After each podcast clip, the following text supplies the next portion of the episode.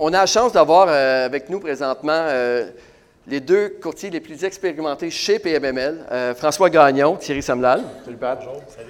Et puis, comme vous avez vu dans la vidéo, là, on parle de- vraiment des, des gars qui ont une expérience, on a des gros, gros contrats. Euh, on parle de, présentement des grosses transactions. On a vu un 210 logements François, un 300. Thierry, bon, un projet qui a signé la semaine passée, le plus gros de l'histoire de PMML, 100 plus de 108 millions. Euh, et puis, euh, on ne parle pas trop vite, mais il y a d'autres choses d'à peu près de la même ampleur qui est en train de se passer présentement. Euh, un deuxième contrat comme ça. Et euh, sans compter les projets au Square Mercier. Et euh, François et Thierry, c'est vraiment des experts. François, vraiment aussi au niveau des grandes transactions. Thierry aussi. Et en plus, Thierry a développé une expertise au niveau de construction locative. Dès qu'on parle de construction locative neuve au Québec, c'est Thierry qui, qui rentre en jeu. Puis François également va nous parler aussi du marché des résidences privées pour aînés. Euh, et je ne me suis pas trompé, je l'ai bien dit. Résidence privée pour aînés. OK, des RPA. Et puis, euh, François va nous parler un peu du marché. Fait que commencez, monsieur, peut-être vous introduire rapidement, comme François, un peu nous donner un petit peu, le, en dedans de peut-être une minute chacun, un peu de, de quoi qu'on va parler, puis euh, vous introduire en tant que courtier, puis ensuite on va continuer, on commence la discussion. Alors, euh, je travaille avec Patrice depuis 2013. Euh, Ça a été moi l'heureux élu euh, qui a pu se joindre à eux en premier. Euh, avec- au fil des ans, on a fait euh, beaucoup de transactions euh, allant de six logements à de plus en plus gros. Et maintenant, on s'attaque aussi au RPA. Alors, on va parler des RPA, on va parler de peut-être une ou deux transactions qui ont eu lieu cette année aussi dans, ce domaine-là. On va parler aussi des grandes transactions, un peu comment faire la relation entre les différents indicateurs qu'on voit dans le marché. Un indicateur tout seul, ben, ça ne veut pas dire grand-chose. Il faut vraiment identifier la relation entre plusieurs indicateurs pour comprendre ce qui se passe sur le marché. Parfait. Thierry? Thierry Samlal, dans l'agence euh, depuis 2016, mais un fier collaborateur avant ça euh, pendant plusieurs années. Euh, content d'être parti de l'agence. Ça fait à peu près un an et demi là, qu'on travaille sur le marché de la construction neuve et euh, récente, donc les immeubles de 2010 en montant. On a beaucoup d'informations à vous donner aujourd'hui sur l'évolution de ce marché-là et où est-ce qu'on est rendu au niveau des indicateurs, les opportunités qu'on a euh, également dans ce marché-là? Ça va être intéressant de suivre ça ensemble. Bon, bien, intéressant. Euh, également, Thierry, tu vas nous parler vraiment aussi de, un peu de ce qui se passe au niveau du, euh, de toutes des, des grandes. des- des- ce qui va bouger à Montréal, les grands projets aussi. Oui, tout ce qui est autour du TOD et des Transit Oriented Development, donc au fait, le développement orienté autour du transport, là, ça va être euh, des points là, pour les dix prochaines années très importants à suivre. Parfait. François, on commence avec un peu avec les grandes transactions. Qu'est-ce qui était marquant cette année au niveau des transactions, des méga projets ou des méga transactions euh, au niveau de, la promesse? Bien, si on commence avec les transactions comme telles, évidemment, il y a un très grand ensemble emblématique de Montréal qui a été vendu, le Rock Hill. Donc, euh, cet ensemble-là a été vendu à un REIT euh, qui vient d'Ontario, Minto. Donc, ils font leur entrée par la grande porte. Euh, ils sont venus acheter cet ensemble-là à un coût par logement de 265 000 euh, c'est une structure en béton? Donc, je sais que la plupart des gens ici, vous êtes habitués à faire d'investissements en briques et bois, mais il faut s'attendre qu'en béton, c'est toujours plus cher. C'est des ensembles qui sont prisés par les REIT, euh, tout ce qui est en béton. Et euh, fait intéressant, c'est que ça s'est sorti à 4% de taux de capitalisation. Honnêtement, euh, c'est vraiment une bonne transaction pour Minto. On aurait pensé que ça serait sorti plutôt à 3,8. C'est le type d'ensemble emblématique normalement qui devrait euh, faire en sorte que les grandes compagnies vont avoir plus de compétition puis vouloir mettre plus d'argent sur la table. Mais à 4% ils ont fait. Moi, je pense euh, carrément que c'est un vol. À, penses deux- ça, à hein? 268 000 la porte, je crois vraiment qu'ils n'ont pas payé cher. Parce qu'on a, on a qu'à regarder, il y a eu énormément de transactions entre 300 325 000 la porte avec des, avec des projets qui n'ont pas cette ampleur- cette ampleur-là. Donc, euh, mais on l'avenir va le dire, là, mais Bien, ils ont sûrement analysé qu'il y avait encore beaucoup de potentiel et il faut comprendre que les REIT, la capacité de financement d'un immeuble, c'est peu important pour eux. Euh, nous, dans l'investissement mid-market, briques et bois, euh, même si c'est 75 logements ou un ensemble de 75 et plus, euh, le cap rate va être très important à cause du financement. Mais les REIT, eux autres, c'est plus ou moins important. là. Souvent, ils vont aller à 50% de financement seulement. Fait que le cap rate, ça compte pas Quand pour on parle eux. de C'est le jus REIT, qui compte. quand on parle de REIT, pour les gens qui ne sont pas familiers, on parle des fonds de placement immobilier privés ou publics, ceux qui sont cotés à la bourse. Fait que pour eux, là, ils s'autofinancent. Tu que je te parle d'une autre transaction, Patrice? Let's go. Excellent. On va aller dans le RPA. On va aller dans le RPA maintenant. Euh, je pense qu'au Québec, on doit être fier de nos grandes compagnies. Cogir en est une. Euh, Cogir a fait l'acquisition de Citérive avec son partenaire. Citérive qui appartenait à la famille Morzadec, 845 unités, euh, qui s'est probablement transigé dans le coin de 150 000 la porte. J'ai les cap rates, mais c'est un secret, je ne pourrais pas vous les dire. Mais on s'attend à ce qu'une propriété de cette qualité-là, faite en béton et tout, est probablement sortie dans les coins d'un 6,5 de cap rate. Wow, 5, 6,5, c'est beaucoup. Oui, effectivement, le RPA, on transige des classes A dans le coin de 7 de cap rate. Il faut comprendre que c'est un immeuble géré en entreprise. C'est très complexe, très difficile de se qualifier comme acheteur, mais une fois qu'on est dedans, euh, puis qu'on y a goûté, on va en acheter plusieurs. Alors, euh, Cogir, qui est un joueur majeur, un des cinq principaux joueurs. J'enchaînerai, François, avec, euh, toujours dans le RPA, il y a une méga transaction aussi. Il y a un gros joueur étranger qui est venu acheter le groupe Sélection. De façon spectaculaire. Alors, euh, euh, on connaît tous le groupe Maurice, hein, qui construit à peu près à, tous les coins de rue. Euh, ils construisent de très grands ensembles. Ils arrivent aussi avec des prix très intéressants sur le marché. eux, leur partenaire de toujours était ipso facto. Donc, euh, filière, immobilière de Bourgie. Alors, ipso facto a lancé la clause shotgun. Et puis, euh, Luc Morris s'est retourné de bord et puis il est allé s'associer à Ventas, euh, une américaine. Donc, cette compagnie américaine-là est probablement des, le plus gros, je pense, propriétaire de RPA en Amérique du Nord. Donc, encore une fois, on a un immense joueur qui est rentré par la porte avant avec le tapis rouge. Et puis, euh, je pense que Groupe Maurice ne ralentira pas euh, dans les prochaines années. Ça, je peux vous l'assurer. Fait que ça, c'est intéressant. Ça démontre à quel point que les joueurs étrangers, on parle de Minto qui est ontarien, ou on parle de Ventas qui sont de la Californie, si je ne me trompe pas, euh, qui viennent, s'en viennent ici dans le marché du Québec, puis qui voient encore d'opportunités de croissance. Euh, ça, devient intéressant de suivre ça, de voir ces gros joueurs-là.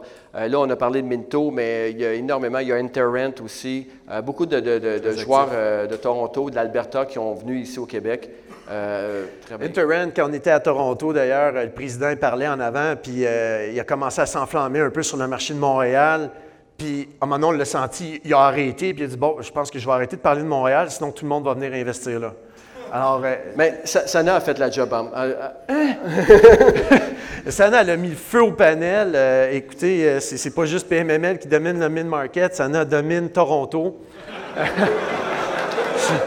Une bonne investissement pour Sana. Donc, on va revenir tantôt, François, avec les transactions, un peu voir c'est quoi que, comment que les acheteurs réagissent, les vendeurs, c'est quoi les, qui motive présentement. On va continuer avec Thierry. Euh, Thierry, tu vas nous parler un peu de la construction locative. Parce que pour les gens qui ne savent pas, la construction locative est en train complètement de changer le marché au Québec présentement. On parle des. Je sais pas, on a-tu la statistique, Si on l'a pas, je ne l'ai pas ici, mais en les années 2010-2012, là, euh, il y avait au Québec environ 20% des nouvelles constructions qui étaient pour le locatif. OK? Donc, euh, ce n'est pas dans ces statistiques-là, mais c'est en 2012, oui, c'est ça, environ de 20 à 25% Ça a monté graduellement. Et à partir de 2000, en passant, c'est quoi qui s'est passé en 2012 au Québec? 2010, 2011, 2012? Moi, mon fils est né en 2011. OK. T'aurais dit pas le dire, t'avais la jeune. Fait que. le mien va venir sur le stage tantôt. OK. Donc, encore un peu moins jeune, moi. Mais ceci dit, en 2012, ce qui est arrivé, c'est qu'il y a une explosion du condominium OK, au Québec. Beaucoup, beaucoup, beaucoup de condominiums, beaucoup de constructions. C'était la folie. On a parlé à un moment donné, on a commencé à parler d'un surplus de condos, mais ça continue à s'écouler. Donc, tous les contracteurs au Québec étaient dans le condominium. Ce qui est arrivé par la suite, à cours des années, c'est que tranquillement, il y a eu justement un surplus, puis le marché du condo a ralenti doucement, et tranquillement, les constructeurs se sont en allés, sont partis dans le marché locatif. Fait qu'on va continuer à construire, mais on va, faire des, logements locatifs au lieu du condo. Ce qui fait que graduellement, le pourcentage a monté. Et en 2018, la dernière statistique qu'on a, c'est que l'an passé, au Québec, 49% des nouvelles constructions, des nouvelles mises en chantier, tout secteur confondu, 49% c'est pour du locatif. C'est énorme, là. OK? Fait qu'un immeuble sur deux qui se construit au Québec, c'est pour louer. OK? Donc, on voit vraiment le, gros boom. Fait que Thierry, bien sûr, est rentré là-dedans euh, très, très solide depuis un an, un an et demi. Oui, on a une grosse tendance actuellement. Ce qui, je pense que la statistique la plus importante à regarder maintenant, là, actuellement, c'est qu'au niveau de la performance d'un immeuble neuf ou récent, au niveau du taux de cap notamment, bien, on accorde carrément ce qui est euh, existant sur le marché. Donc, quand vous achetez un immeuble neuf, vous avez une performance équivalente à un produit existant, mais en plus de ça, bien, vous n'avez pas de dépenses en capital à faire pendant 15 à 20 ans. Donc, vos fenêtres sont bonnes pendant 15 à 20 ans, votre toiture aussi, etc. Vous pouvez toujours créer une réserve si vous voulez la créer, mais à la base, vous n'avez pas d'investissement majeur à faire. Donc, c'est un investissement qui est plutôt passif. Oui, naturellement, la clientèle va vous demander beaucoup. Hein. Si jamais il y a quoi que ce soit dans les logements, vous allez devoir les réparer rapidement, mais ça va être des menus problèmes, des, petits problèmes faciles à, solutionner. Puis le service, de, ce qui est intéressant dans le neuf, Thierry, tu développes un peu là-dessus, c'est au niveau des conditions de financement. Oui, en fait, c'est que avec la CHL notamment, on est capable de euh, faire une période d'amortissement qui est beaucoup plus longue. Donc, aller dans le 35 à 40 ans, c'est pas mal standard dans le neuf.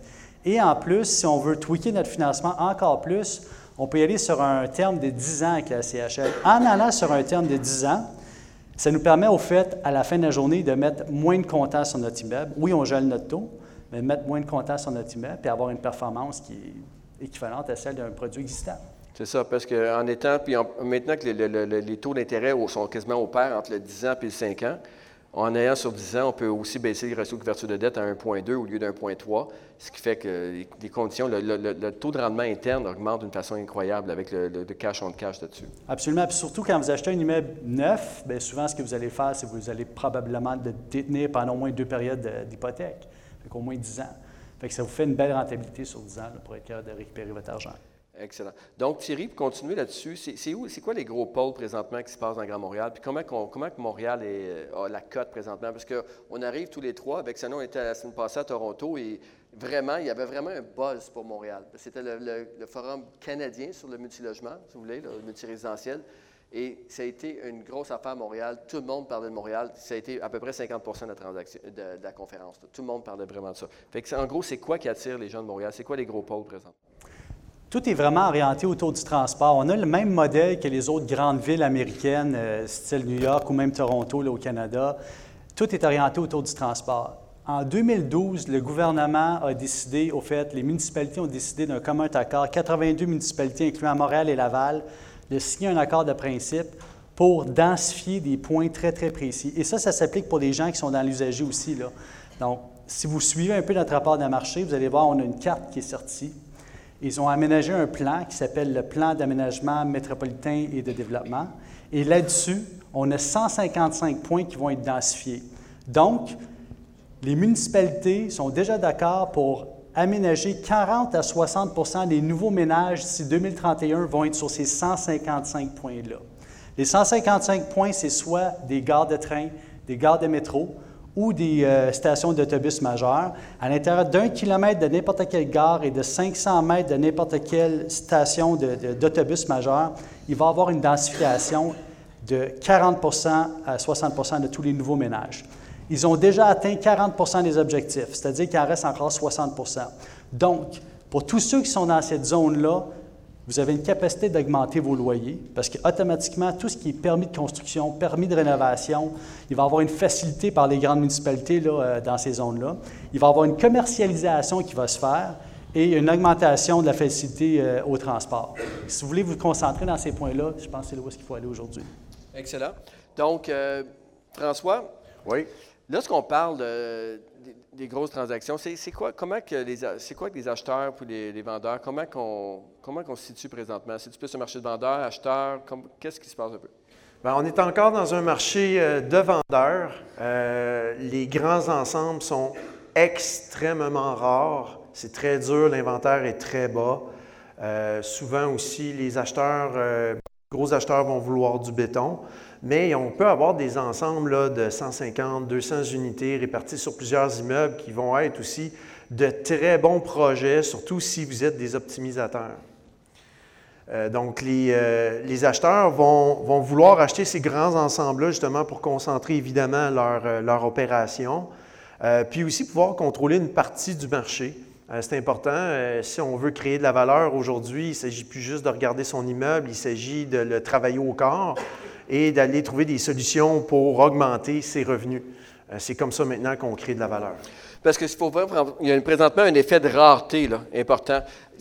Ben, jusque, depuis le début de l'année, jusqu'au 30 juin, il y avait seulement eu 14, parce qu'à chaque fois qu'on parle d'un investisseur d'envergure ou quelqu'un qui est rendu à 50, 60, 100 logements, euh, hey, Patrice, moi, je veux une tour. Moi, je cherche un 150 logements. Dès qu'il y a un 100 logements, appelle-moi. Puis à chaque fois qu'on parle avec un investisseur, c'est toujours ça. Ah, maintenant, il y a un gros projet. Mais dans tout le Québec au complet, au 30 juin, il y a eu 14 transactions seulement de 100 logements et plus. Donc, imaginez, là, on a tous les REIT, tous les fonds de placement immobilier, tout le monde est là-dessus. Fait quand il y a de quoi qui sort, là, ah, là, il y a une compétition extrêmement féroce. Fait pour se lever au-dessus de ça, on a développé une petite théorie récemment. On parle beaucoup de coûts d'opportunité, nous, à l'agence, en ce moment, parce qu'on réalise que, que, tous les acheteurs se mettent au même pied d'égalité. Ils veulent payer le prix d'aujourd'hui. C'est normal, hein? on, pense tous faire du profit à l'achat, mais en fait, il n'y a pas de profit qui se fait si vous n'achetez pas. Alors, euh, nous, on pense qu'il faut accepter de payer le prix de l'année prochaine pour ce type d'actifs-là. Euh, c'est comme ça qu'on va se mettre. Explique-nous ça en détail. Bien, en fait, euh, c'est simple. Euh, on parlait l'autre fois avec un de nos amis investisseurs qui disait Ah, moi, ce projet-là, je l'aurais mis l'année passée, là, je n'aurais pas payé bien plus que 27 millions. Cette année, ça donne qu'il reprend le dossier. C'est pas lui qui l'a acheté, évidemment, il était plus cher que ça. Puis il dit Ah, finalement, je l'aurais peut-être acheté au prix qui a été vendu, c'est-à-dire 3 millions de plus. Parce qu'aujourd'hui, il comprend que le projet vaut peut-être 36. Donc, euh, parce qu'il ne voulait pas mettre le prix de cette année, puis qu'il voulait payer le prix de l'année passée, bien, il a passé à côté d'opportunités, puis finalement, il passe à côté de 6 millions. Dans un, dans un marché où il y, a, une rareté, on s'entend. Ah oui, absolument. C'est ce qui se passe présentement dans les gros projets.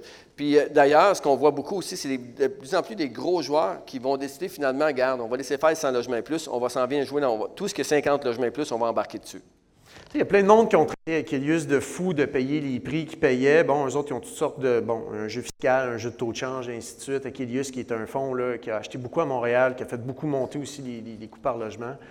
Euh, mais quand on regarde le marché de Montréal, on voit qu'il y a une augmentation dans les grandes transactions de 36% au niveau du coût par logement. On est rendu à 156 000 en moyenne. C'est énorme, OK, comme augmentation, mais on maintient encore un cap rate moyen à 4,9.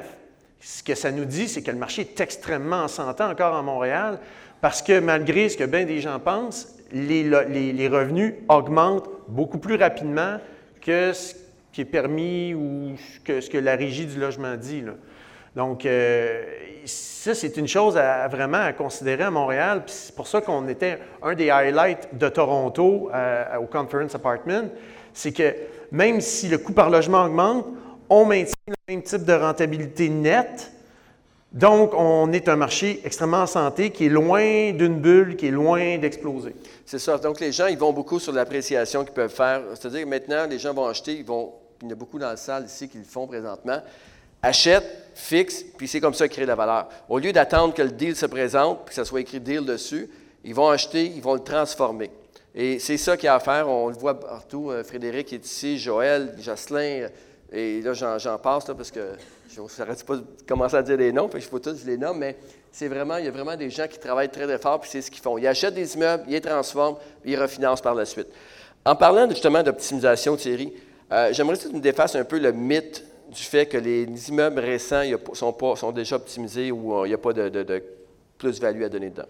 Deux points importants. Le premier point, c'est quand vous faites l'acquisition d'un immeuble neuf qui a moins de 5 ans d'âge en construction, vous êtes régi par la régie du logement, mais vous n'avez pas de limitation par rapport à votre augmentation de revenus. Fait que du jour au lendemain, l'année suivante, vous pouvez dire, bien moi, ce logement-là, je le mets au marché, je le mets à 100 pièces de, plus. Pourquoi?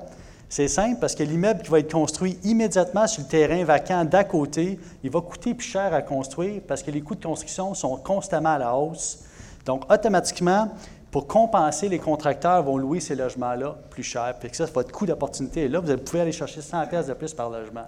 Ça, c'est un point. Ce qu'on voit souvent ça, c'est qu'on va regarder dans les projets qu'on a à vendre, ou que les, mettons, je te donne un exemple, un 40 logements, ou que les 10 premiers logements ont, été loués à, 1000 dollars, puis les logements identiques, mais les 10 derniers, c'est un 40, ont été loués à 1300. Juste parce qu'au départ, le constructeur, le contracteur les a loués rapidement pour pouvoir aller chercher soit son financement ou aller, pour être sûr qu'il va rentrer. Il faut créer aussi l'effet d'attraction chez les locataires. Euh, c'est plate d'être le premier à louer dans un 50 logements, mais c'est le fun d'être le 26e, même si on paye plus cher. surtout, dans le neuf, ce qui arrive, c'est souvent les propriétés neuves sont construites près de nouveaux axes commerciaux. Et les axes commerciaux sont vraiment à la mode. Là, on le voit avec tous les, microsystèmes qui sont en train de se créer, les écosystèmes. Euh, par exemple, le quartier des Lumières, vous avez le 1030 qui est un autre écosystème semi-commercial. Bien, souvent, ça vous permet d'aller chercher une valeur locative qui est beaucoup plus élevée, là, juste parce que vous êtes à côté de ces pôles-là. Oui, parce que l'immobilier locatif, le multilogement, suit toujours de façon vraiment euh, un impact direct de tout ce qui se passe dans le commercial. Fait quand le commercial va bien, dans un secteur, on pense à Griffintown, où il y a eu beaucoup, dans, les premiers emplois qu'il y a dans Griffintown, c'est des, emplois, des gens qui travaillaient, qui avaient des maisons, des, des, gars de construction, des gens qui travaillent dans la construction. Mais dès que tout a été construit, les gens qui se sont établis en place, c'est des gens qui travaillent dans les commerces de détail, souvent des locataires. Donc, on voit vraiment le, suivi qui se fait quelques années après autour de ces pôles-là. Puis là, on le voit présentement avec 10-30, euh, ce qui est en train de se passer avec Rick Courtemanche à Mirabel. Euh, à Gatineau, il y a des quartiers comme le Plateau, entre autres, qui sont en train de se créer carrément. Euh, à Québec, on l'a vu aussi. tout ce qu'on voit présentement, le Bourgneuf, parce qu'on vient d'emménager nos bureaux là-bas. On emménage la semaine prochaine, mais on est dedans présentement là, à, travailler là-dessus. Et on voit que le Bourgneuf, présentement à Québec, et tout le locatif qui se bâtit en entour, c'est incroyable. C'est très, très, très dynamique. Autre point important, les, valeurs locatives dans le neuf n'arrêtent pas de monter. Par exemple, si on regarde, mettons, le quartier Rosemont, on est à peu près à 2,22 du pied carré, ce qui est énorme. Fait que pour 1000 pieds carrés, vous allez chercher 2200 d'augmentation de, revenus. Et vos augmentations ne vont pas se faire sur 1000 ils vont se faire sur 2200 fait ça fait des gros chiffres à la fin de la journée. Exactement. Fait qu'on on voit vraiment là, que présentement, ah, le marché est drivé par les revenus. Fait que si on suit, votre, job en tant qu'investisseur, c'est vraiment de suivre ce qui se passe avec les revenus. Et là, tu as commencé à te parler de pied carré, je trouve ça intéressant. Parce que c'est un peu nouveau pour les gens du multilogement de parler en pied carré. On parle en 3,5, 2,5 puis 1,5. OK? Ou 4,5, 5,5. Et là, soudainement, en parlant, à, à travailler avec des, des constructeurs, il a fallu que Thierry commence à sortir des stats sur le pied carré, il a commencé à parler en pied carré. Et ce n'est pas si simple que ça, parce qui ici qui est propriétaire d'un immeuble de 1970, qui peut nous dire combien de pieds carrés par logement? Mais vous savez, c'est des fois et demi, quatre et demi. Mais qui qui a des immeubles de 2019, ici, 2018? Est-ce que vous pouvez me dire combien vous avez pieds carrés par logement? Absolument. OK? Donc, il y a un chiffre qui se fait présentement. Il faut commencer à travailler en pieds carrés. Donc, le mot de la fin, euh, François, comment tu vois le marché pour la prochaine année? Je suis extrêmement excité euh, de voir ce qui se passe euh, sur le marché en ce moment. Montréal est en. Montréal, le grand Montréal, est, dans une complète modernisation. Euh, et puis, ça va créer énormément de pôles indépendants, de nouveaux pôles d'investissement. On va arrêter de se battre juste dans les quartiers centres de Montréal. On va aller aussi ailleurs. Il va avoir une belle offre locative sur le marché. J'aime aussi ce que je vois au niveau des, nouveaux euh, citoyens québécois euh, qui émigrent au Québec. Euh, c'est des gens de qualité qui arrivent avec de l'argent, qui sont prêts à, louer vos très beaux logements que vous avez optimisés ou construits. Donc, il va y avoir une très grande croissance. Si je peux me permettre un dernier petit chiffre, je regardais à Toronto, Vancouver, on était rendu à du 1400, 1500 pièces en moyenne par logement. Au Québec, on est encore à 980. Même Halifax, c'est plus cher. Même l'île du Prince-Édouard, c'est plus cher que le Québec. Donc, y a-t-il de la place encore? Il y en a énormément. Alors, euh, c'est le temps ou jamais d'investir au Québec, surtout avec la belle fenêtre d'opportunité qu'on a avec les taux d'intérêt. Oui. Thierry, euh, comment tu vois le marché de la construction locative? Est-ce qu'il y a encore une fenêtre d'opportunité pour, euh, pour combien de temps? L'immigration, ça va être un, un, point majeur à regarder, je pense, là-dedans. Montréal est définitivement sur la map. On l'a vu dans, toutes nos dernières conférences. Là. Il va y avoir une, convergence étrangère vers Montréal, vers les centres-villes. Ça va pousser les valeurs vers la hausse au niveau des terrains. Les coûts de construction vont continuer à monter, mais les loyers vont continuer à être au rendez-vous, tant aussi longtemps que les contracteurs créent euh, le modèle de lifestyle et continuent à l'alimenter. Donc, euh, ben, merci. Merci, euh, messieurs. Très apprécié. Ouais,